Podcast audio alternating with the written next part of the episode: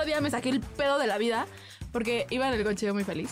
Y haz cuenta que iba saliendo de un, como este bajo puente de Churubusco, X, no importa. El punto es que iba así y adelante de mí venía una camioneta de estas que se ven como de secuestro, Claro, blancas, claro. como la van así.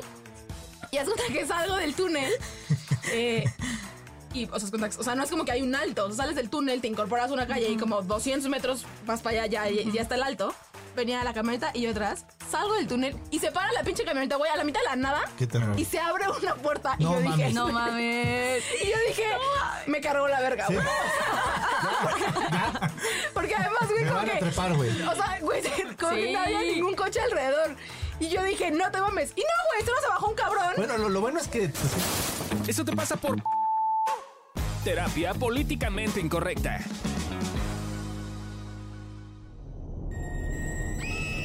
En California hay un lugar llamado McMamie Manor, una casa de terror extrema. Para entrar, necesitas pasar por un examen médico y entrar en una lista de espera de 24 mil personas. Todo para demostrar que vas a poder sobrevivir estar en situaciones extremas. Al final, el recorrido de tres horas es tan terrorífico que nadie ha logrado terminarlo.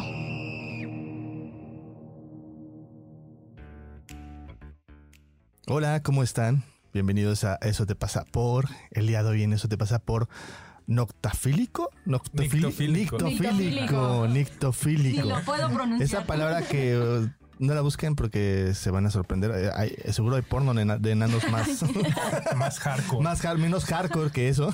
Ajá. Seguramente sí. Pero ya, estas- ya están escuchando quién estamos por aquí. Yo soy Fabio Valdés y tenemos a Yo soy Lorena Niño de Rivera. Y yo soy Gabriela Ávila. Y tenemos de invitado a, ya lo escucharon, a Chris Durden, experto en es. terror, experto en cosas horroríficas y espantosas, y por eso lo tenemos en este día de hoy aquí con nosotros. Yo le diría experto en sufrir. No, ¿cómo? Soy la víctima. No, en sufrir porque no entiendo cómo te gusta sufrir de terror, pues Es que no se sufre, se disfruta. se disfruta. Claro. Pero ¿cómo se disfruta? Sí, a ver, en tu, en tu- en tu En- en tu- experiencia. ajá. Mira, yo te ¿Qué quiero palabras? advertir, yo te quiero advertir algo en este capítulo. ¿Tienes a tres? Bueno, no a ti, a ti Gaby, sí te gusta lo de terror. terror. ¿no? Bueno, Sí, tienes a dos que odiamos Que el terror sí, y que no entendemos y que juzgamos a la gente que disfruta eso. Sí, de hecho, de- después de la investigación de ayer, eh, puedo entender un poco más a la gente y puedo ser Un poco más poco empático. más empático. Pero la realidad es que ese poco de empatía está al lado de una parte de mí que juzga terriblemente a la persona que le gusta el terror. Ajá. Este, pero a ver, tú platícanos, ¿por qué la gente, o sea, este, este, este como casa del terror, ¿no? Que además está súper simpática, ajá. Ajá. Eh, porque te, te amarran y te echan Wow. sangre encima, güey. y Te dan de comer huevos podridos, te pones arañas encima. O sea, te, Ah, No, te corretean, te te corretean, güey, con bats. O sea, sí, intensas. es- no, no- no hay violencia como tal, pero sí hay como mucha Terror violencia este, psicológico. terror psicológico, claramente. ¿Por qué una gente se sometería a eso? ¿Qué, qué opinas tú? Es que está las sensaciones. Eh, creo que son las que yo más disfruto. Y además, yo tengo una situación con la conexión. O sea, me cuesta trabajo conectar incluso con mis sensaciones, con mis emociones y también me cuesta conectar con el dolor. Entonces, cuando siento este tipo de experiencias, me siento vivo. Ah, O sea, siento, siento algo, ¿no? En lugar de estar sintiendo solo el vacío. Y me gusta muchísimo eso. También me pasa cuando estoy enamorado. Cuando estoy enamorado me siento muy, muy vivo. Este, y procuro que esas, enfocar en eso mi atención, en vivir esas sensaciones, guardarlas, almacenarlas y después cuando me estoy acordando, volverme a sentir vivo, ¿sabes? Pero tiene que ver con, con, sí, da risa, o sea, no sé, hay como... Da risa Sí, de- tener arañas encima y sangre de Ajá. un humanito. Ajá, es muy, es una experiencia que sí me hace sentir vivo. O sea, no hay de otra. Está interesante porque eh, me quedé pensando ahorita en. Eso es un poco, perdón por la comparación, Ajá. lo que le pasa a los sociópatas, por ejemplo, ¿no? O a los psicópatas, Ajá. que eh, tienen un aplanamiento emocional a tal grado. O sea, el tuyo, el tuyo está decente, mano. O sea, ver películas de terror y que te ya te sientas está chido. Claro. Pero lo que le pasa mucho a los a las personas que se vuelven asesinos seriales, por ejemplo, es que la única forma en la que sienten es cuando están matando a una persona. Entonces, es, eso se vuelve adictivo porque claramente crea conexión con la parte emocional. Y luego, luego decimos que no somos seres emocionales, ¿eh? O sea, Exacto. Sí. eh, y entonces es interesante porque ahorita que lo platicas, hace sentido un poquito con la investigación que hicimos. Vamos a ir viendo por qué. Pero, eh, pero qué bueno que nos compartas eso, porque esa, esa visión como de, fíjate que yo generalmente por la vida voy como sin sentir las cosas como en el vacío y luego viene esto y como que siento y me conecto, está bien interesante. La verdad. Y, y que creo que en, en mecanismos, a lo mejor y no tan extremos como un psicópata o un Ajá. sociópata, creo que es, yo lo he escuchado mucho y a mí a veces me pasa, eh, a ver, lo he escuchado con personas, pon tú, que hacen triatlones, que corren, Ah, que sí. hacen como Ah, estos este, ultramaratones, ¿no? De no sé cuántos. Y que dicen, cuando yo estoy corriendo y cuando yo estoy sometiéndome a esa exigencia al cuerpo, me siento vivo. Me siento vivo. ¿no? Claramente no es mi caso. Ajá. Pero, por ejemplo, a mí sí me pasa cuando manejo muy rápido, cuando hago estas cosas como medio extremas, como de aventarme de la naturaleza más alta del mundo. Sí. Eh, co- como este tipo de cosas, yo noto que también me siento viva. Entonces creo que es como un...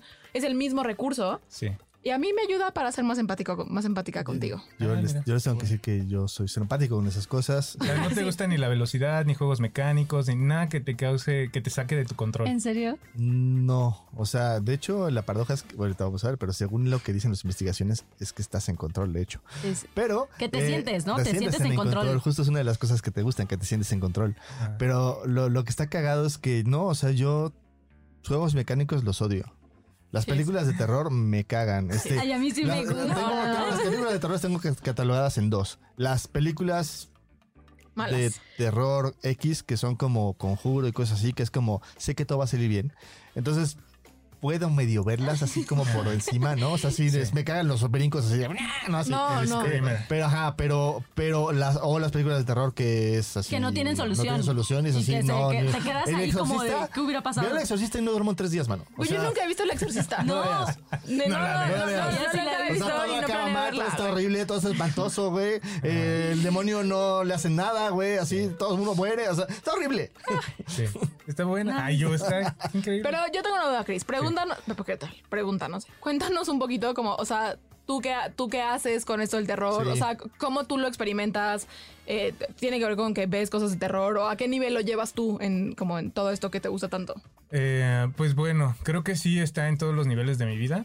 eh, porque también como a ti me gusta la velocidad. Entonces de pronto no me gusta tanto manejar mi moto por eso. O sea, la saco solo para transportarme, porque, pero porque de pronto veo que empiezo a pisarle, a pisarle, a pisarle. Y, y eso me empieza, ¿sabes? Ese, miedo, ese, ese pequeño miedo, así Sí, como sí. que digo, ay, que pueda pasar algo, me, me parece atractivo.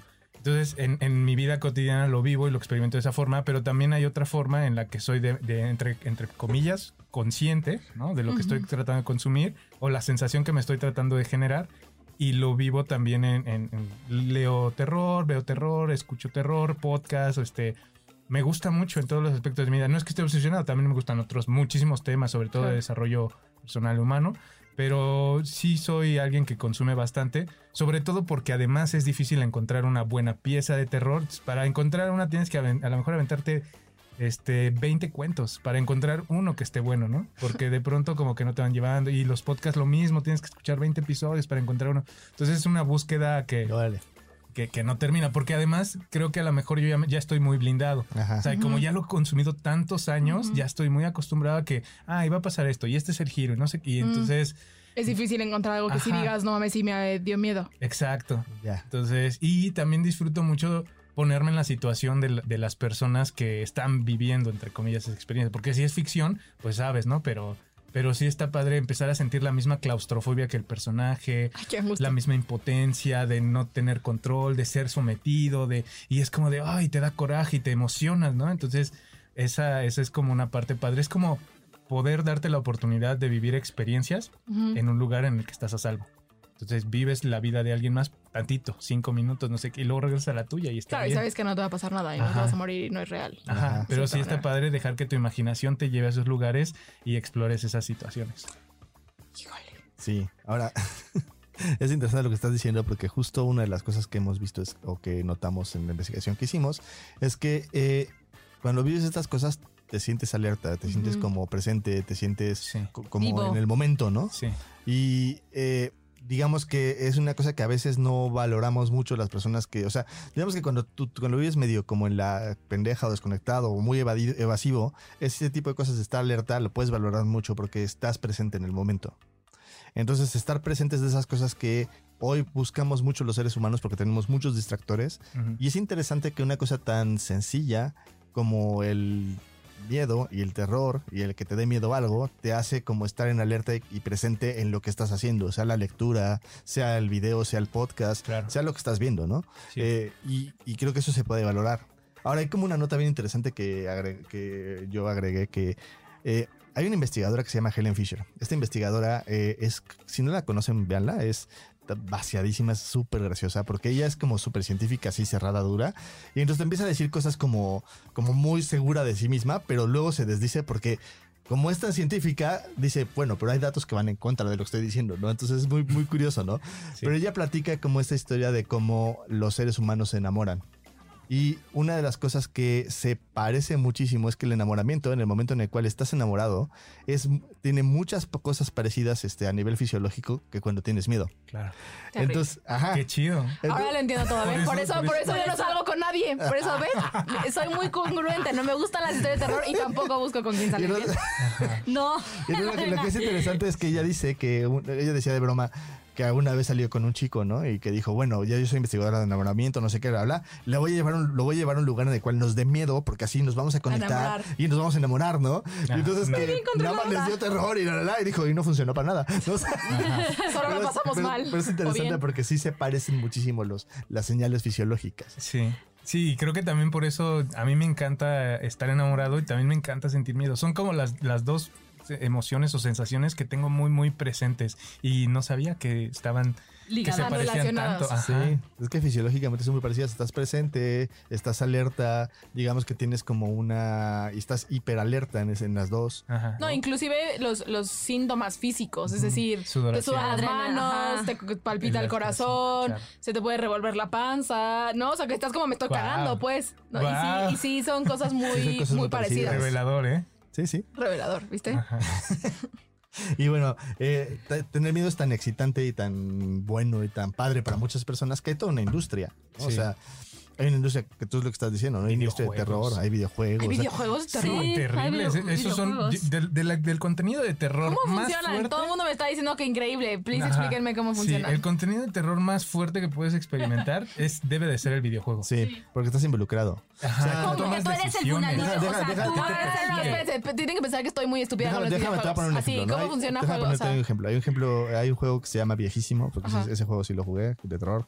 Luego ya decidí no, porque no podía dormir. Eh, pero eh, se llama Silent Hill, ¿no? Uf, Entonces eh, vas manejando, güey, con tu hija y de repente chocas, No, ¿no? Y estás en un pueblo y estás No buscando mames. a tu hija por todos lados porque no sabes dónde está. Ay, y no, empiezan qué a pasar angustia. cosas raras, güey. Y entonces yo me acuerdo de una escena, o sea, hay una escena que se me quedó tu hija está perdida? ser, ¿eh? Sí, Y tu hija está perdida. Sí, porque tú No, tienes que ir a repente tú rescatarla. entras a una escuela, güey, y ya cuando vas saliendo de la escuela, suena un teléfono y dices, voy a contestar. Contestas y es la voz de tu hija que te dice, Ay, papá, no. ¿dónde estás? Y entonces cuelgas, güey, volteas a ver el cordón del teléfono y está cortado. No, no mames, te O sea, cagas. el teléfono no estaba tiene conectado sentido, a la güey. línea, güey. Sí. Entonces, eh, güey, te cagas, o sea, sí. Sí. como, como- yo en ese No, momento güey, me acuerdo no, que no, grabé no. la partida y me lo apagué, güey. Y dijiste, no Porque, vuelvo a jugar esta además, madre, güey. Sí, güey, no, no pude dormir Imagínate como teniendo tres un hijo días. todavía, eso que todavía no eres tu papá, güey. Imagínate teniendo un hijo. Sí, está cabrón. Sí, es, ese es lo No, el muchachos, sí no fuerte. entiendo por qué qué ganas de sufrir, güey. Es que es increíble, o sea, de verdad te sientes bien vivo. Sí, sí. Pero entonces, ¿a ti cómo te ha servido? O sea, ¿cómo lo has utilizado en tu vida? Uy, de muchas maneras. De entrada, este, como el vacío me empieza a consumir, de pronto empieza a perder todo volumen. Entonces, las cosas que son chidas ya no son tan chidas, ya las cosas que son tristes ya no son tan tristes y em, al perder volumen, de pronto a mí de muy de más chico, tal vez de adolescente, me entraban como pensamientos suicidas. O sea, como Claro. pero no porque como que era el rollo de, ah, pues es que nada tiene chiste, ¿no? Nada tiene sentido, o sea, solo sentía vacío. Y luego estas emociones me empezaron a traer de vuelta y dije, ay, me siento bien, me siento bien, me siento... Y empecé a sentir y a conectar con otras emociones como la tristeza, la melancolía, la nostalgia. Entonces me ayudó como un lubricante para llegar a las otras. Y luego, por otro lado, este, también el empezar a consumir terror me empezó a ayudar a conocerme a mí mismo, a explorar más miedos míos, a saber este, cuáles eran mis límites y a sobrepasarlos de alguna manera. Entonces, creo que eh, ahora llevo bastante tiempo escribiendo terror y en el proceso creativo, cuando estoy escribiendo, es como una especie de meditación. No sé si vieron la película Soul. Sí, hay, no. ¿no? Hay, hay una especie de limbo en el que, en el que van todas las personas que están en Ah. atención En plena. So, soul, ¿no? no so. So- Ah, Soul. Soul. Ajá. Soul, no La so. de Disney. Soul, la la sí, sí. Ah, sí, sí, sí. Yo pensé que soy. Yo no, no veo No, nada. no, Sí, las dos, No, yo sí. Ya, Soul, ajá, ajá. Entonces hay una especie de limbo a donde van las personas que se concentran Ujú, mucho, ¿no? Que están en atención plena. Y me pasa lo mismo cuando estoy escribiendo. Terror. Y apenas estoy descubriendo, empecé a escribir literatura erótica y estoy descubriendo que me pasa lo mismo. Órale, pero como, de- como entrar en la zona, dices.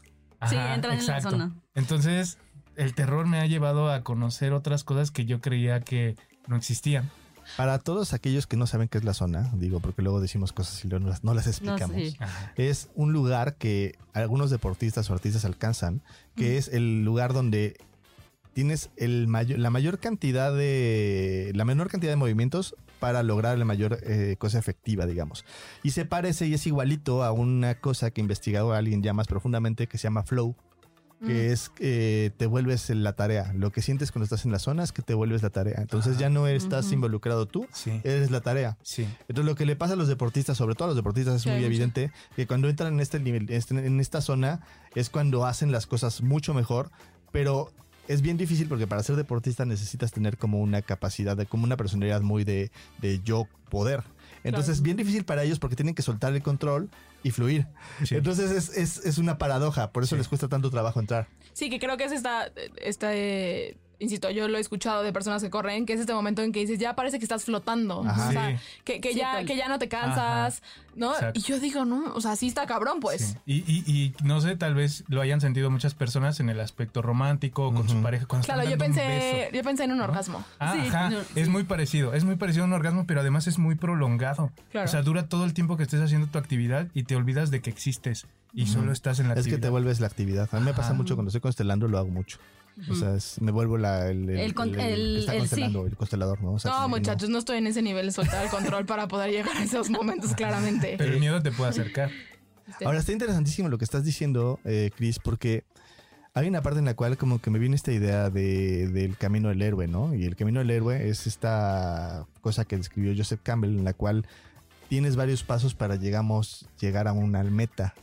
Y una parte importantísima del camino del héroe es que tienes cosas que superar para poder sentirte realizado, para poder llegar a la siguiente parte. Y como que lo que tú estás describiendo es como un mini camino del héroe, es como, como un me gusta este miedo, quiero sobrepasarlo, quiero ver hasta dónde llego, qué me pasa, cómo, me cómo lo vivo. Y eso además me da capacidad de poder sentir otras cosas de manera más plena. Entonces está como bien interesante eso. Ojalá y más que más, más personas como tú se identifiquen. Si te identificas, por favor, platícanos, escríbenos qué, qué pasa con eso, porque queremos saberlo. O sea, claramente los que estamos aquí, pues no somos así. Entonces es importante que tengamos esa información porque nos ayuda también a acompañar a la gente. Pero gracias por justo platicarnos eso, porque está increíble. Claro, y creo que lo bonito de esto es, como bien siempre decimos, que no hay nada bueno ni malo, simplemente, eh, pues, bueno en extremo, ¿no? Eh, y entonces justo ahorita que te escucho y escucho a Chris y digo, está increíble, porque justo creo que el problema es cuando perdemos esa línea, ¿no? Cuando ya dices, pues ya ni me doy cuenta si me siento vivo o no, y entonces termino matando gente solo para sentir. Ajá.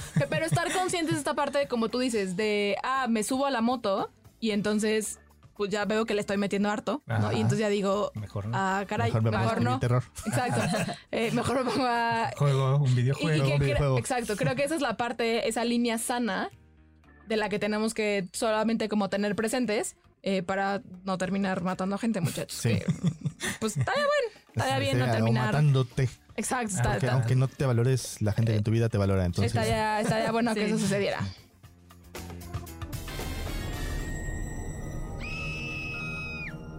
El horror o terror es un género literario que se define por la sensación que causa, miedo. Noel Carroll, en su libro The Philosophy of Horror, explica que la característica más importante del género horror es el efecto del que se causa en la audiencia. El horror necesariamente debe provocar miedo en el espectador.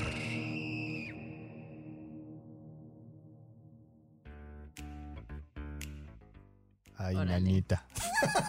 O sea que si no causa miedo, Si no fracasas da como, miedo, fracasas como sí. como autor de terror. Es como esas películas que son tan malas de terror que dan risa. Claro. Esas ya fracasaron eso, ¿no? Como Va me a ser de co- comedia, sí. pero no de horror. Claro, me acordé de una película, de las primeras películas de Peter Jackson, de, no sé si la han visto, es malérrima, de que traen un mono de Madagascar.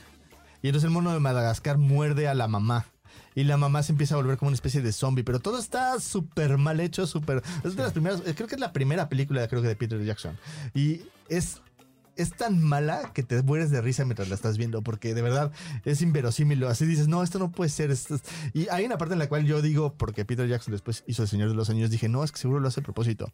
Luego ya vi El Hobbit y dije, no, creo que sí, sí, sí puede llegar a ser malo. Pero Y puede ser que el terror no sea su género. puede ser que todo no sea su O género. como ajá. estas también películas, yo la única que he visto de terror alguna vez en mi vida fue, no me acuerdo cómo se llaman, pero de estas que como que son de personas reales, entonces que traen una cámara. La bruja de La bruja de Blair. No, no, no, No, como. Cloverfield. no. Así que literal, que era como una pijamada. Y que literal así se ve que está así un Caminando, grupo de amigos y trae así la pinche cámara muy casera. No es porno. Eh, no, no, No. Parece, parecería estilo porno, pero ese miedo y, y es una- Paranormal, o sea, de- esas, de esas, ajá, ¿no? según yo como Paranormal. actividad paranormal, Ah. de esas madres. Exacto. Ay, y a que mí sí me la vi gusta. y sí dije como, sí, Eh, eh, era... A yo mí la me vi encantan esas. Y sí dije como, no entiendo por qué esto me tendría que dar miedo. Yo lo que hice cuando estaba chavita es que eh, me daba mucho, o sea, me gustaba ver las películas de terror, pero luego dije, no, o sea, hubo un momento en que dejé de ver eso, eh, porque dije, Ah, no, sí, es, mucho, me ajá, me da mucho terror y ya después dije, no, hoy que ya estoy grande, me La voy, voy a, a ver. me la voy a ver y me eché las dos películas de eso. Las nuevas. Las, o sea, las nuevas y, re y la- buenas. y las viejitas. Ajá. Y yo dije, ay, ¿por qué tenía tanto miedo? Como que Pues sí. hubo como un... No, sí, Cuando yo estaba sí soy bien- chavito. Yo sí soy bien maricón. Ah, no, ah, siendo. yo sí las puedo ver. Yo sí las puedo, yo sí las puedo ¿Nunca han ver. visto las de eso? Las de No, eso, sí. no las vi. Cuando era chico vi la de HBO, la que miniserie, y me daba terror, güey, no podía Sí. terminar. Ah, está re buena. Entonces les daba terror. Es que sí está fuerte. Sí, da, da miedo. La, la, sí, la película de eso, te digo que las series de eso me daban terror, y las películas cuando las ve Adriana, como que medio las veo de reojo y no, no, güey, no. O sea, y, y hay estas películas todavía, eso, como es un ente cósmico, bla, bla, bla, la madre, no sé qué, güey, todo este pedo como, como medio Lovecraftiano que se robó Stephen King, ¿no? Y que lo, lo puso ahí. O sea, sí sé del pedo, nada más no, no, no, no. Este, eh, me causa menos terror, güey. Lo que a mí me, hace, me causa terror, güey, son estos entes demonio. O sea, porque el demonio es como, Ah, como, ya. como ni tú ibas caminando por la vida, güey, y de repente te entra el demonio, ya chingaste madre. O sea, ya. No, hay- no, o sea, no, no es que te avise, güey, no es que te mueras al instante, no es ya, güey. estás Valiste poseído, madres y güey. ni te diste cuenta y en ni el cuenta te proceso. diste, güey, en el proceso, y de repente un día ya estás así como y hablando así, chueco y. Se te gira la violándote a ti- cabeza. Violándote a ti mismo, güey, así, o sea. No, no, no está nada Se padre, tiene el diablo ¿no? adentro. Susu, le asusté el susu. Sí, Susu me pasó, Susu me da miedo. No, creo que ahora que lo dices, a mí las cosas no me dan. Por ejemplo, a mí una película que me da pánico, ni siquiera es de terror. O sea, me van a juzgar, se van a burlar de mí. Pero no es, no es terror. La de premoniciones. De esta vieja que tiene un accidente, Ah, Sandra Bullock, y entonces que después, a, de- a raíz del accidente, puede ver todo lo que va a pasar. Ajá. Pero ve cosas así como se va a morir mi esposo. Ay, no una, mames, güey. una cosa horrible. No, Eso no. me da pánico. Creo que Como eso- que estas cosas del diablo digo, pues supongo que no existen y entonces puede ser que no me den tanto No, no, miedo. sí, sí, No, sí, sí. A mí también. Y si, y si no te estás dando cuenta que te tienes el demonio dentro. No, esas cosas Eso que sí me da como- como que O sea, ver el futuro te da miedo, saber qué cosas trágicas van a pasar te da miedo. Sí, no. Es que sí, imagínate saber que Ajá. te voy a decir algo muy culero, güey, pero que en una hora va a salir y tú te van a decir que tu hija está muerta. No. Está Que no puede ser güey. nada, güey. O que está, que se fue por la coladera, como la historia esa que nos contaste. No mames, güey. No manches, O sea, sí no. Pero ya no pisan las coladeras. Eh, exacto. Gracias al miedo. Pobre.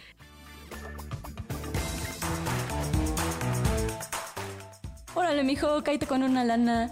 Y si no quieres tener terror, dónanos unos pesitos en patreon.com diagonal evolución T. Pero bueno, según Marguerite Kerr, Marguerite Kerr, es que este nombre francesa? es raro. Así le decía a su mamá de Marguerite. cariño. Margui Marguerite Kerr. Es francesa gringa, ¿de dónde es es? gringa, güey. Es como, pero pues es que, güey. Kerr. Kerr, ya. El miedo nos gusta por dos razones principalmente. Ella es una investigadora que se investigó el terror mucho. Ajá. Y que, ¿por qué le gusta a la gente? ¿Qué, qué, es, qué le llama la atención, no? Ok. Y entonces llegó a dos conclusiones generales, ¿no? Eh, obvio, sus conclusiones son mucho más grandes que estas porque hizo un libro al respecto, pero las resumimos en dos. Que es, se siente muy parecido a un estado de euforia y muchos de los componentes son lo mismo. O sea, lo que estábamos platicando del enamoramiento hace Ujú. rato, eh, cuando estás en ese lugar estás eufórico, estás como excitado, estás metido en una situación que se siente y que se vive muy parecido a la sí. euforia y la adrenalina y estar como prendido y metido, ¿no? Y la segunda es que da mucho placer tener miedo y saber que tienes el control de la situación. Y al mismo tiempo sentir miedo sabiendo que se va a terminar cuando quieras. Entonces Claro. es como es esta idea de, pues sí estoy sintiendo terror, mucho, mucho miedo, pero puedo ponerle en cualquier momento stop y se va a terminar. Claro. Y entonces tengo el control sobre el miedo y entonces Sí. es como, como esta sensación placentera de decir, el miedo un poco me la pela. Ajá. Sí, sí, sí. Claro, cuando estás en una situación Sí. de control. Claro. O sea, cuando estás Cuando viendo estás una película, güey. no Sí, si en, estás. el, en el terror psicológico de una película, Ah, de un juego, de un Mm, libro, de un... No. Sí, sí. Lo puedo entender. Sí, sí, justo es el, el atractivo. Es como le puedo Ajá. poner pausa y entonces yo puedo ver qué más puedo hacer si estuviera en esa situación. Sí, o sea, incluso en, la, en la- esta mansión que estaban diciendo al principio, tú en cualquier momento hay una palabra de seguridad que puedes decir y te sacan, güey. O sea, Claro. ¿no? Entonces, en cualquier momento puedes decir, este, no sé, a lo mejor es bananas, bananas, ¿no? Y entonces ya te sacan de, Sí. de la madre Sí, sí, esa, ¿no?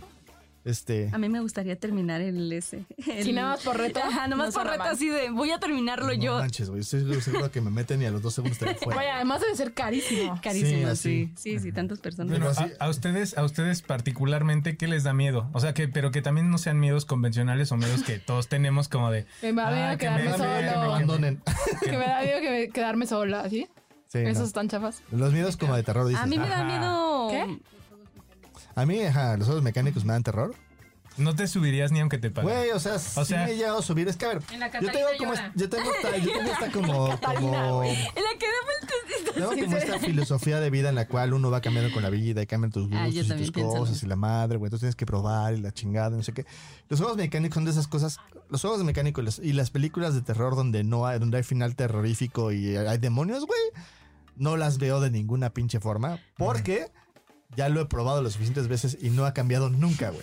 Entonces, ahí me tienes a Fabio, a Fabio a los 11 años, güey, subiéndose a la Catarina, güey. llorando. gritando y llorando. En la Catarina. Catarina, A güey. los 15 años subiéndose a una cosa de juego mecánico de la feria de esos que Así las Ah, feos. Mentándole la madre al que lo estaba manejando.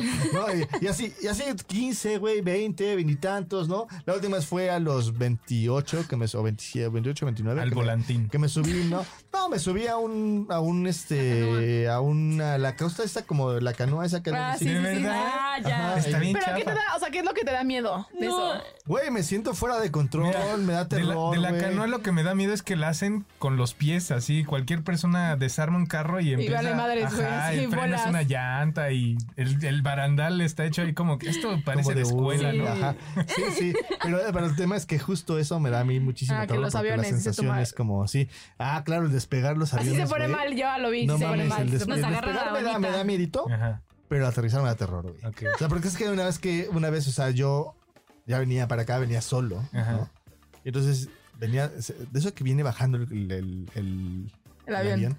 y ya vas saboreando que va a tocar tierra, güey, así de, Ajá. Y no a puede. huevo, ya, ya, ya. Ya están así a dos segundos y dices, ya, huevo, ya llegué, güey. Y le acelera, güey, a todo porque la cagó, güey. Y volvió a despegar. Y volvió a despegar, güey. No, generalmente no es porque la cago, No. generalmente es porque las condiciones meteorológicas no permiten algo. que pueda aterrizar. Pero ya tenía los pies casi en la tierra, güey. Es súper común, o sea, por ejemplo, en lugares como Costa Rica, eh, yo el peor vuelo al que he ido, o sea, el peor vuelo que he tenido ha sido a Costa Rica. Y al lado de nosotros venía, pero güey, ni, o sea, vuelo jodido nivel película, güey, que se abrieron las cosas adelante, güey, que el carrito de la comida salió volando. Vaya, nunca o sea, me estas madres. No, no, no, un pedo, o sea, güey, que la gente rezaba. Y me bajo, güey, me salgo. Güey, no, pues no, no, Me nada, regreso güey. caminando a México, ¿no? Güey, la gente rezaba, o sea, un pedo mal, ¿no? Y entonces al lado, como, ajá, dos asientos al lado, venía, un, ya saben, de esos eh, pilotos que les toca viajar, pero pues que no van, obviamente, Ajá. piloteando. Y entonces nos estaba contando que, por ejemplo, en México, o sea, en, en- en- hay muchas ciudades, como Costa Rica en ese punto, o México, que cuando generalmente son valles, que obviamente hay, hay, hay puntos que literalmente solo puedes saber si sí es como seguro aterrizar eh, muy, muy abajo, güey. Es que literalmente hay veces, güey, que ese pedo sientes y sientes el airecito y dices, no, güey, si aterrizamos nos vamos a las madres y entonces que es mejor subir, güey. Entonces sí hay cosas. Órale. O sea, no es que la cagó, güey, es que auténticamente seguramente era más Se me hace que seguro. la cagó, güey. No, hace güey. que lo inventan. Los pilotos dijeron, oh, sí, porque el aire, las condiciones climáticas, güey, porque la cagan, güey. Justificada tu valedor que Sí, a viene huevo, pedo así, ¿no? justo, No, güey. yo sí creo que- Venía así de pedo, güey. güey, Hola, medo, mano. Ay, cabrón, güey. No mames. No, no, es que esta avenida está llena No de llego, baches. güey, no cierro. Sí, Sí. No le freno. ¿Y tú, Lore? Estaba pensando, pero es un terror, o sea, hipotético, Ajá. o sea, en la cabeza o real. Bueno. Bueno, yo pienso en los secuestros, algo, ¿Te da terror que te priven de tu libertad? pe- pero como estos secuestros así que te cortan el dedo y se lo mandan a tu familia. Ay, sí, madres. mira, Y- si y- sí está cañón. fuerte. No, pero además sí, sí me cacho fantaseando con eso. O sea, como. Y que esté bien guapo el secuestrador. No, güey. No, no creo. como. No, sí, o sea, imagínate tu secuestro así, güey, que neta. Que no saben, que te torturan, güey, que Sí. así te ponen la mantita y el agua. Y eso. Ay, sí, o sea, yo sí pienso en esas. Y digo, güey, qué pánico. Y luego siempre digo, digo, güey, ¿qué tal que.? Porque la casa en la que vivo eh, se ve Rica. rica. Decente, ¿no? sí, se ve Y bien. entonces siempre me ha dado un miedo, güey. Ya lo me ha dado un pánico que digan, que piensen que sí soy la hija del millonario, que claramente no lo soy. Y me andan secuestrando, güey, y luego me dejan ahí, porque claramente no van a tener para sacarme. Y entonces digo, qué angustia que me secuestren, güey. Eso me da mucho pánico. Órale. Guau. Los secuestros. No lo había Entonces pensado. si vives con el miedito cuando sales Cuando de tu sales casa. de tu casa así de para que no te vean. O sí, sea, sí, o sea, sí ¿estás constantemente. O sea, a ver, no, no es una cosa paranoica que no puedo salir a Ah, la. sí, claro, claro. ¿no? Pero sí noto que, o sea, en los, en los altos siempre estoy viendo los, no sé qué. El otro día me saqué el pedo de la vida porque iba en el coche muy feliz. Y haz cuenta que iba saliendo de un, como este bajo puente de Churubusco, X, no importa. El punto es que iba así y adelante de mí venía una camioneta de estas que se ven como de secuestro, Claro, blancas, claro. como la van así. Y haz cuenta que salgo del túnel. eh, y, o sea, que- o sea, no es como que hay un alto. O sea, sales del túnel, te incorporas a una calle y como 200 metros más para allá ya, ya está el alto. Venía la camioneta y yo atrás. Salgo del túnel y se para la pinche camioneta, güey, a la mitad de la nada. Qué terror. Y se abre una puerta. Y No yo dije, mames. No mames. y yo dije, me cargó la verga, güey. Porque además, güey, como que. trepar, güey. O sea, güey, como que Sí. no había ningún coche alrededor. Y yo dije, no te mames. Y no, güey, solo se bajó un cabrón. Bueno, lo, lo bueno es que te sientes fea, mana, porque si no, sí, seguro en tus fantasías te violarían 10 millones de veces. Ay, no, güey, creo que eso me vale No. madres, güey. Sí creo, bueno, seguro me van a No mucha gente, No, no, no, pero cuando pienso sea- en la tortura, no pienso en la violación. No, no. O sea, no pienso, o sea, hasta ahorita que me lo dices lo estoy pensando. Qué Ok. interesante, güey. O sea, Pues obviamente sí. debe ser horrible si es que Sí, si sí, llega a suceder, pero cuando en No, esto- no, pero es que yo creo en que mi tiene peor que ver escenario, güey. tú no te sientes la guapa que estás, güey. Supongo. Pero seguramente, seguramente no, güey, porque yo sí creo que las violaciones no depende de qué tan guapa o no estés. No puede bueno, ser, ¿no? pero, pues, No, ¿quién sabe, no, no. Nos vamos a meter en temas. No, cualquier, cual- sí, es que hay, hay diferentes factores que pueden detonar sí, sí. la- el instinto violador de un hombre, ¿no? Sí. Pero bueno, el punto es que se bajó el pinche. Y solo se bajó un güey, así. Sacó su cu- cubrebocas, nada, se paró a la mitad porque se iba a bajar ahí Güey, el qué cabrón. Te juro que me ganas de decirle, no te mames, güey. Vivimos en la Ciudad de México, en la pinche ciudad en la que el seguro el índice de secuestros y asaltos debe ser bastante alto. Me cagué, güey. Me cagué, me cagué, me cagué. Sí. Y luego con su pistola así en el tablero, güey. te juro, porque además el güey como que se bajó como con algo eh, que traía cargando. Ay, no sé, güey, me Trae saqué un pedo. archivo. Ajá. Y ahorita- Entonces, bueno. Sí. Creo Como que el me de dan miedo nosotros. los secuestros. A ti, Gaby. A mí me da miedo matar gente. O sea, ¿Cómo? Sí, sí, sí. ¿Cómo? O O sea, sea, me da miedo que me un día. sentaron al lado un día, de ella, no, ¿eh? sí, que un día me, me despierte. pongas tan loca y que no. Ajá, y que me ponga tan loca y que los mate. O sea, eso sí me da muy, mucho miedo. Es como, no, no, no. Por eso. Quiero avisarles que esta es la última vez que Gaby va a estar en, en En tu el casa. pasaporte porque Por pues, seguridad. se va a ir a otro lado. Quiero avisarles que a partir de hoy Gaby deja de vivir en mi casa, En mi güey. casa. Eso es miedo, por eso me da mucho miedo pensarlo. O sea, no. Sí. no. Está mal camino, o A, sea, a mí me da miedo que lo hagas. no, güey, en serio. Sí, sí Yo, me da yo miedo, soy buena sí. persona contigo, güey. Como- Recuérdalo siempre. Soy buena persona contigo. Te molesto, pero soy buena persona Yo sí contigo. lo pienso ahorita en eso que dices. A mí no me da miedo matar a la gente. Quiero recordarte toda la, toda Y la son anécdota. psicólogos ahí. Quiero recordarte toda la anécdota de OnlyFans que está solo en Patreon. Eh, te la propuso Chris, ¿eh? Exacto. No fui yo, no fue Lore. Este, Chris, puedes Solo darle la dirección, por favor, para. Sí. Pero digo que a mí en esto de matar gente, va a sonarme mal esto que voy a decir. No me da miedo matar a la gente. Me da miedo, imagínate que matas gente y después como te torturas eternamente porque no puedes perdonarte que mataste a gente. Bueno, eso sería evidente. O sea, ya, ¿no? si, si lo matas pero y es estás tranquila en la vida porque estoy muy O sea, pero es que trastornada, sí, digo, bueno, se pues te, va la, se te va la pinche cabra, güey, y sales a matar gente y luego No te sales con la tuya y no te meten a la cárcel, o te meten en la cárcel, pues vas a estar sufriendo que mataste gente, güey. Claro. A No menos sé, de que güey, te quedes un- psicotizado. Exacto. Yo creo Un que me psico- uno que lo pierde, güey, un psicópata, no creo sí, que viva muy. Por eso digo, ese sería el mejor. Para mí creo que sería. Imagínate vivir así, torturando toda la hay vida una que mataste a historia, alguien. no hay una historia de un, no sé si, ojalá, ojalá me, no me equivoque de nombre, pero según yo, Goyo este, Cárdenas, que fue No el asesino de las medias, Ah. eh, ese cabrón, eh, estaba en- estuvo en brote psicótico años. O sea, quiere decir que no era un psicópata que, ¿no? Estaba en brote psicótico y mató gente, mató gente. Ah, Luego sí, lo claro. metieron al psiquiatra, lo trataron, lo bla, bla. Y hoy trabaja y está bien y es una persona que, imagínate, cabrón, o sea, Es súper común, güey. Cuando yo iba en la escuela, eh, tuve prácticas en un lugar, ¿cómo se llamaba? ¿Sevarepsi? No me acuerdo cómo se Sí, no me acuerdo. El punto es que era un como psiquiátrico slash cárcel. Porque era gente que había cometido un delito, pero que no se podía ir a la cárcel porque tenía una enfermedad mental. Era una cosa muy de terror. Si le soy muy honesta, la primera vez que, porque además yo en ese entonces tenía de 19 años. Y güey, así, psiquiátrico de película de terror, así de... El punto estaba muy loco y había mucha gente que había, me acuerdo yo un chavito que tenía como 25 años en ese entonces y, güey, a, a mí me tocó como 10 minutos de lucidez con ese güey en 6 meses que estuve haciendo prácticas ahí. Y era un cuate que había matado al padrastro porque escuchaba voces que le decían mátalo, mátalo, mátalo. Y era una historia horrible además, porque obviamente eh, el padrastro, güey, cuando, o sea, cuando el, mi paciente, bueno, este güey no era mi paciente como tal, pero este es persona, eh, estaba chavito. Cuando lloraba, el padrastro, güey, prendía el comal, le quitaba la ropa y lo sentaba en el comal. No. No manches. Imagínense ya yo no la quiero historia. Ya. sus voces le decían Sí, eso. claro, No sabe. No, y dice que, o sea, que llegó un mundo, o sea, obviamente alucinaba y entonces escuchaba pues que le decían mátalo y lo mató. Vaya, Y por eso estaba ahí. vaya, Vaya, vaya, Tacubaya. Todo así, Oye, mana. Esas sí son de Así- así terror, sí. tienes miedo de escuchar voces Claro, que decir, mátalos, mátalos. No, no, no. No, güey, a ver, espérate, estate tranquilo. Vo- pero me tratan bien. Tú tienes un miedo así. Sí, no, yo tengo muchísimos y me gusta explorarlos y así y vivirlos. Cuando, cuando voy en el metro, me da un chingo de miedo. Te miedo aventarte. empujen. O aventarme. A mí también me da miedo aventarme, le güey. pasa a Adriana también. Que te empujen. Es que hay Güey, que se pánico, sí tienes un punto. Ah, yo vi Güey, no mames, gente lo, en serio. Ajá, hay gente que empuja para matar a alguien, pero también hay gente que se empuja porque quiere entrar y entonces dices, güey, espérense tantito, te dejen que pare el metro, ¿no? Y entonces imagínate que te caes No jodas, y te... sí, qué horror, Y güey. te vale la. Ajá, ¿no? Y ahí, pues, o sea, ¿qué haces ya? Ya, o sea, Güey, son horribles. Ajá, y, y además porque un amigo me contó una Madres. vez que él trabajaba en Televisa y tenía jornadas muy pesadas y en alguna ocasión ya él salió cerca de la medianoche, como a las 11, el, el metro deja de funcionar a medianoche. Entonces como a las once y media estaba tomando el metro en Tacubaya Uy, como feo ahí. De por sí. y él estaba en su viaje así como, pues ya voy al del último, este me deja en mi casa, no sé qué. Viene el metro y No que él voltea y, al- y a unos, ¿qué será? 15 metros de él Güey. un vagabundo, un hombre, un, un hombre de la calle, se aventó a las vías Mierda. y dice que vio toda la acción, pero además el sonido, Se escuchó, No mames, claro. que se, se, rompe escuche todo, cómo se güey. rompen los Ah. huesos. Le, le dije, es como abrir un pollo, así es que cuando abren el pollo. Claro. así.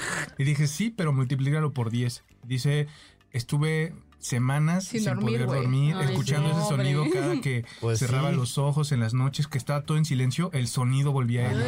Entonces, ajá, o sea, no solo la, la escena, Ajá. también, o sea, todo es de terror para mí. No, güey, además no puedes hacer nada. No, ya, trauma, sí. Eso es estrés postraumático, Sí. literal, güey. Literal, Sí, güey. Literal. Sí, eso a mí, lo- no así, pero alguna vez me tocó en Acapulco que atropellaron a un cuate. Pero lo atropellaron, güey, salió volando. O sea, un pedo horrible. Y me acuerdo que me acuerdo del sonido de cuando cayó. Sobrevivió, pero güey, tenía literalmente fracturas expuestas en todos lados. Madre. Y sí, tronó, literal, tronó cuando. ¿Y tú, escuchaste? Sí, escuché, porque además venía rezando como a las 4 de la mañana. Entonces, como que había, había Sí, silencio. A ver si duermo hoy. Y sí me acuerdo, porque además no, yo estaba chavita, tenía como 15 años, 15 años. eh, iba con la familia de mi novio en ese entonces. Entonces estaba solita y sí, no dormí. O sea, no tanto, pero sí, como esa noche seguro no dormí. Y además era una angustia de no sabíamos si estaba vivo o muerto. Ah, horrible. Y como nosotros lo atropellamos y nos pelamos, no sabíamos. Nunca nos enteramos si lo matamos o no. No, no, no. Güey, qué horrible. Eh, sí, pero bueno, desde nuestra visión, eh, te queremos compartir qué es lo que vemos con respecto a este tema de terror, miedo, exponerte al miedo, exponerte al terror, ¿no? Ajá. Eh, y en general hemos observado una. Nos damos explicación de las cosas para tener control y seguridad. Entender el miedo ayuda a pensar que tenemos control sobre él. O sea, como Claro. esta idea de si yo me expongo, lo que tú dices, yo me expongo, me entiendo, lo veo, lo- entonces ya puedo controlarlo, ¿no? Ajá. Que es una idea bonita, o sea, es una idea, diría hasta romántica. Ah, Pero la realidad es que ante circunstancias que te dan miedo, estilo las que no, las que no preguntaste, ¿no? O sea, de me da Ah. miedo que me abandonen, me da miedo que me rompan el corazón, me da bien miedo que mi pareja le pase algo mientras no estoy, ese tipo de cosas. Por más que explores el miedo, no se te va a quitar porque al final de cuentas no lo puedes controlar. Eh, lo que sí puedes hacer es aprender a vivirlo, en ese sentido. Pero sí da una ilusión de control, como esta sensación de si yo exploro el miedo y lo puedo manejar, como que da esta sensación como de poder como controlar la, la sensación del miedo. Claro, y otra cosa que también hemos observado es que ver las peores posibilidades relativiza los resultados. De esta forma, ver que siempre puede haber una cosa terrorífica e incontrolable, pues da ilusión de control sobre la propia vida en comparación. Que es, Eh. ese es un poco lo mismo, Lo mismo. como el Sí. sentido de, claro, estamos hablando de secuestros y matar y güeyes muertos tronando como pollo en el metro. y entonces, claro, güey, el miedo a, A que me a que dejen. mi paciente se ponga malo en la tarde, pues suena un Pues poco sí. más Sí. controlable. El miedo a Sí. que mi paciente no se enrede conmigo y se vaya. Exacto. pues es Suena más X, controlable. ¿no? O sea, y es relativizarlo, es un buen sistema, oigan. pues O sea, sí, claramente ¿no? se pagan precios, es está pinche, ajá, pero eh, pu- puedo entender por qué lo porque usamos lo usa, así. sí, sí. Eh, y eran cuatro, no, no dos, pero Ah. No, eran cuatro, sí. La otra es una excelente forma de evadir. ajá. O sea, porque claramente cuando estás metido en esta situación de buscar el terror y, Claro. y conectarte y no sé qué, te evades Te un poco de las otras cosas, ¿no? Claro. O sea, del día a De día. tu realidad. De tu Sí. realidad. sí. O de otras O emociones. de otras emociones, ¿no? A veces si estás Como triste. Chris. Como Chris dice. A veces cuando estás triste dices, bueno, ya no quiero estar triste, voy a estar como... como con Apanicado, miedo, apanicado, terrorífico. Porque pues eso me da como una sensación de placer y control, ¿no? ¿Ves, Chris? Mascoteaste por mí, Sí. así como que estaba triste. Nos pusiste a hablar de Ajá. terror y entonces ya no y estoy entonces ya lo desvié. Ah, ya ves. Soy un amor. sí, Y sí, la sí, última es que es mucho más fácil darle explicaciones plausibles a los fenómenos que nos superan y que esta explicación tenga un carácter sobrenatural, a reconocer que tiene que ver con nuestros actos y responsabilizarnos de ellos. Déjenme poner un ejemplo como mucho más tangible de este porque yo sé que parece como medio abstracto, ¿no? Ah, ubican una serie, hay una serie de Netflix que se llama The Witcher, que antes fue un Mm. libro y que antes fue, bueno, que fue antes fue un libro y luego fue un videojuego, no sé si lo ubican. Bueno, a mí lo que me gusta de esa serie es que es un cuate que es de los Europas hacia el norte. No sé exactamente qué país, pero es de esos de los... Este, Sí, como Eslovenia y de eso, a ¿no? esas madres. Y él hizo una recopilación de historias eh, de monstruos de terror y las recopiló para crear esta historia y esta como estructura del, del cazador. El Witcher es un cazador de monstruos. Pero entonces lo que empezó a buscar fue de dónde, de dónde salían los monstruos, qué fue lo que provocaba que los monstruos como que vinieran, ¿no? Ajá. y había como leyendas muy particulares. Entonces, me acuerdo perfectamente de una, ¿no? Que es, hay un monstruo que sale cuando tú tienes un hijo que se abortó, que no reconoces que se abortó y lo entierras a escondidas y no lo, no lo reconoces como tu hijo. Y es bien interesante porque Sistémicamente en constelaciones es sí. una dinámica que trae repercusiones. Claro. Entonces, este no responsabilizarte de darle un lugar al hijo trae repercusiones a nivel inconsciente y a nivel emocional. Y lo interesante de The Witcher es que estas cosas, estos monstruos, digamos como tienen un saborcito bastante interesante con respecto a estas cosas psicológicas que no podemos explicar porque no teníamos el conocimiento. Entonces es, se volvió un monstruo y se volvió una maldición que casó a la familia. Claro. O sea, sí, tiene sentido, pero la realidad es que más bien lo que pasó fue que no, no honraste No. y no le diste espacio No a, una- un miembro de la familia Claro. que tiene un lugar. Entonces, este, por eso es esta explicación sobrenatural. Y pasa con mi- mitos como la Sí, como, to- llorona. como todas las mujeres que están solteras y que dicen, claro, seguro tenemos una maldición. Ajá. Y la realidad es cosas que la maldición familiar, ¿no? Y todo ese tipo de cosas, ¿no? Que tienen que ver más con explicaciones que son ya hoy se pueden empezar a obs- observar desde la desde la sobre todo desde la visión sistémica familiar y desde las constelaciones familiares, pero también desde la aproximación psicológica luego no no nos hacemos cargo de cosas y preferimos como ponerlo eh, en una cosa como sobrenatural externa, porque eso nos da una ilusión como de de No es mío, no es mío, no es mío, no fue sí. mi pedo, fue una cosa que no ahí estaba, ¿no? Eh, y, y eso también fue lo que vimos que está bastante interesante. ¿Qué opinas, Chris? Está fuerte, me quedo ahí como en el viaje un poquito de... sí, no mames. Y, y- y en mi familia habrá pasado algo así. Así ya como que Está empiezo a bueno. explorar ¿no? Claro. hacia, Sí. hacia adentro. Es un buen, es un buen ejercicio, como preguntar qué ha pasado en tu ¿De dónde familia viene? y así Ajá. para, para luego encontrar estas explicaciones que claramente no son paranormales. Claro. Así es.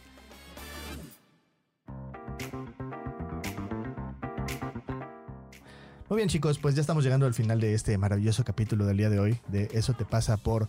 ¿qué? Nictofílico. Nictofílico. Que para las personas que no ubicaron nunca Ajá. que era nictofílico, era esta, esta sensación de bienestar oscuro. o placer en la noche o en la oscuridad. Te gusta Y lo tiene que ver con los miedos, el terror, o incluso hay gente que lo relaciona más con una atmósfera mística. A, a mí me gusta la parte de la noche, me gusta más la noche que la mañana. No, Pero No. porque soy más de nocturno, entonces. No, no, no. no. Eh. Soy miedosita yo. Pero bueno, mi querido Chris, mis queridas chicas, eh, ¿con qué se quedan del capítulo de hoy? Mm, yo me quedo con que sí disfruto Las este, cositas así. fantasear de estas cosas de gente muerta y gente aplastada por el metrobús. Pues sí, ¿qué les digo? Yo me quedo con esto que decía Chris, como de contactar con mi miedo. O sea, porque normalmente no lo veo. Eh, y, y como ver el terror y así me hace de nuevo contactarlo. Eh, yo me quedo con esta parte de, de que el miedo funciona bien como un lubricante para otras emociones y para seguir conectado y seguir sintiéndome vivo. Yo me quedo con que puedo ser más empático con la gente que le gustan esas cosas como la velocidad o los mejores mecánicos o cualquier cosa que a mí me desagrada, puedo entender que por qué le gusta a la gente. Eh, ¿Qué tiran en la basura? Digo, ¿qué tiran a la basura? Mm, yo tiro a la basura esta idea de que este terror que, ajá, es malo y que ver películas de terror y que como fantasear con esto y darle rienda es malo. No, no es malo, simplemente es saberlo usar a favor. Sí, yo tiraba a la basura como mi mente. Mi mente Cochambrosa. no, más bien no. me- o sea, es que va incluido. Pero tiro a la basura como la idea de no debes pensar eso. O sea, Ya. está mal. Ya. Ok, es, es difícil porque del miedo no quisiera tirar nada a la basura. Mira, yo tiro a la basura esta como idea de que no puedo explorar esa parte de alguna forma y se me ocurre que quizás pueda hacerlo escribiendo algo de terror en vez de yo leerlo o exponerme a eso. Como que me siento más en control cuando yo estoy creando que cuando estoy yo leyendo o así. Pues puede ser que explore por ahí algo de terror. Ok, y yo podría tirar a la basura el aspecto de este de las personas que no contactan con el miedo. A esas personas las tiro a la basura. No, no es cierto. Está bien, está bien. Muy se bueno. vale. Estás en un podcast políticamente correcto. Va. ¿Y qué pones en un altar? ¿Qué ponen en un altar? Mm, yo, yo pongo en un altar eso que decías hace ratito de... Puedo ver con otros ojos eh, el tema y las personas que fomentan y ven películas de terror y que desde mi óptica les gusta sufrir. Eh, lo pongo en un altar en el sentido de simplemente es una herramienta más y, y puedo justo ser más empáticos con ustedes, empática con ustedes. Yo pongo en un altar que te puedes distraer. O sea, que está bien distraerse con el, con el terror. Este, yo pongo en un altar esta parte que dijeron de cómo el miedo te puede ayudar a regular. O sea, te- el, el- el- el meterte en una fantasía te puede ayudar a regular y darle una dimensión o proporción a los eventos que están pasando en tu realidad y no creer que es lo peor que hay en el mundo. No, hay cosas todavía peores que puedes explorar. Eh, yo pongo en un altar esta como idea de que los monstruos vienen de las cosas que no entendemos y vivenciamos como seres humanos y que de alguna forma podemos empezar a hacernos cargo. Entonces está interesante como el estudiar, por ejemplo, la- las leyendas locales, ¿no? Mexicanas y ver qué cosas de repente no vemos como mexicanos o qué cosas no nos explicamos como mexicanos. Me quedo con esa pregunta, de hecho.